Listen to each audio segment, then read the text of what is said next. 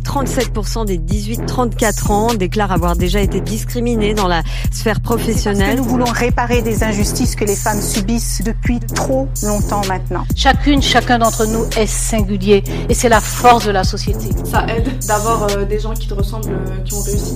Comment on peut encore se battre pour quelque chose d'aussi évident? C'est du racisme.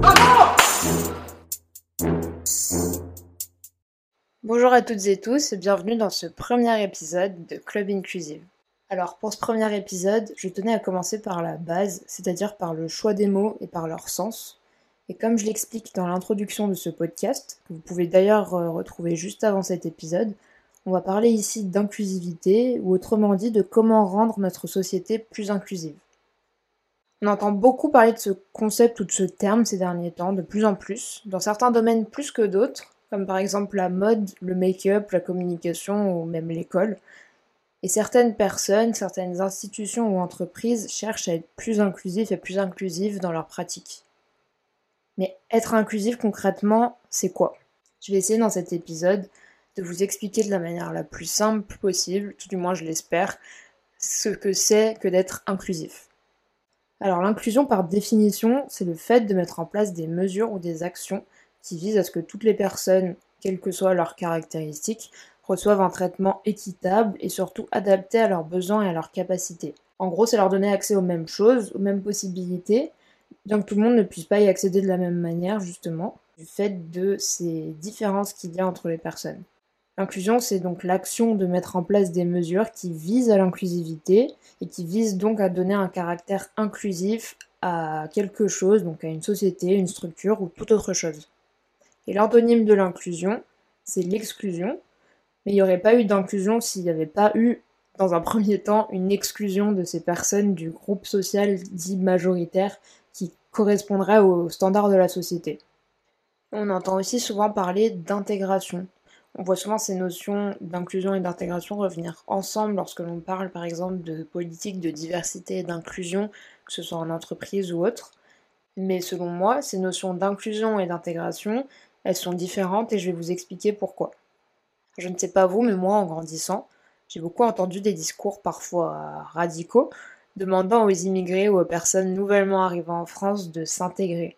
Justement non, et là est toute la différence et la nécessité de mettre en place des actions, non pas pour seulement les intégrer, mais les inclure à la société.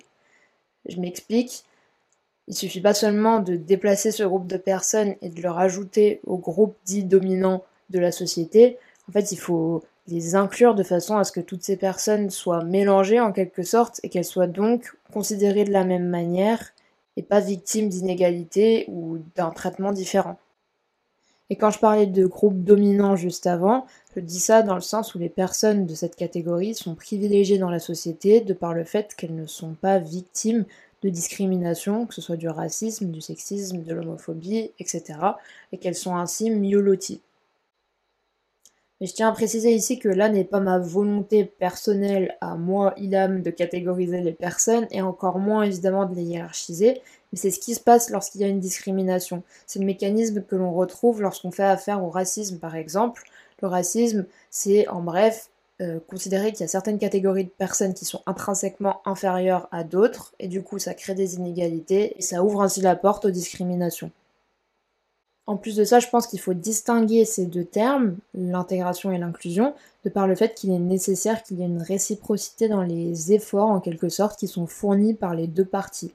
Donc je m'explique, en gros, si on se dit inclusif, on ne peut pas demander à une personne en situation de handicap physique de faire l'effort de s'intégrer à la société en cherchant un travail, par exemple, si les locaux des entreprises ne mettent pas en place des aménagements accessibles.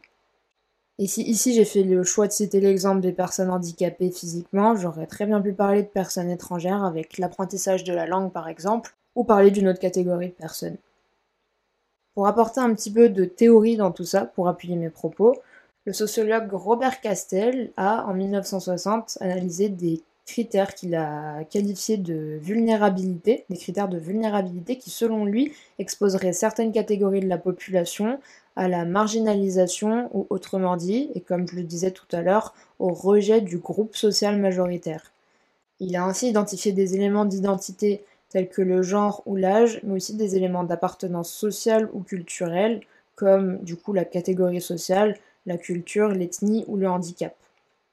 Et selon lui, les personnes qui porteraient ainsi ces critères ou ces marqueurs de vulnérabilité auraient moins de possibilités de faire démonstration de leur valeur et paieraient plus cher pour leurs erreurs. En fait, on parle ici de discrimination.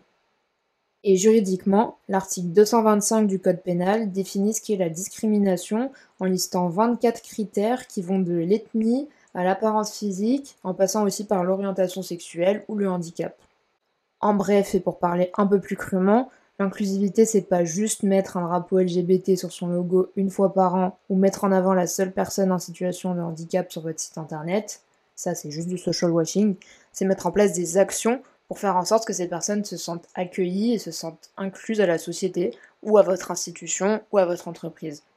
Alors cet épisode est assez bref et je pense qu'on aura l'occasion d'explorer un peu plus en détail ces notions. Je tiens aussi à préciser, je ne l'ai pas fait juste avant, que je ne suis pas ni psychologue ni sociologue, mais ce que je vous expose là, c'est juste le fruit de recherches que j'ai pu faire et aussi d'une expérience personnelle.